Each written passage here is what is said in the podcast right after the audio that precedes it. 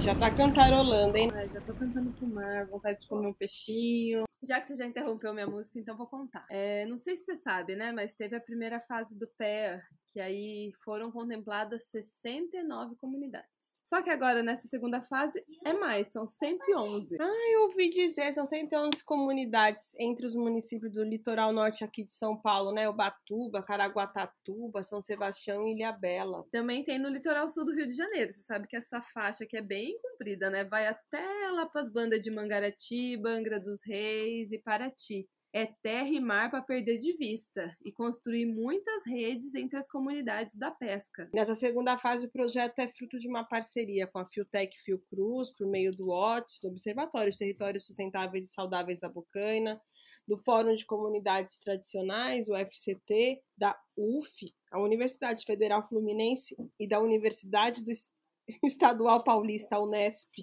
E agora você sabe que o projeto de educação ambiental é uma conquista das comunidades pesqueiras, né, por meio das leis ambientais.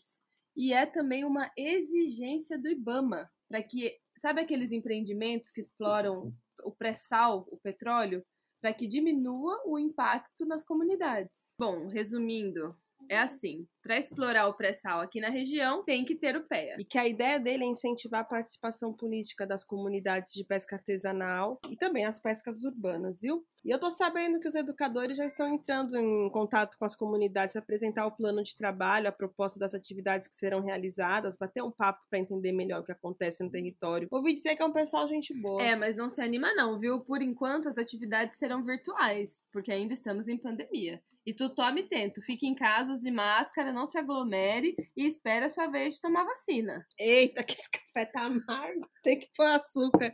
É, e também é bom seguir a página do Otis, ouvir o programa Voz do Território, que lá tem tudo que a gente precisa saber sobre o PEA, né? É, e qualquer dúvida que tenha, dá para entrar em contato com algum educador ou educadora da sua comunidade.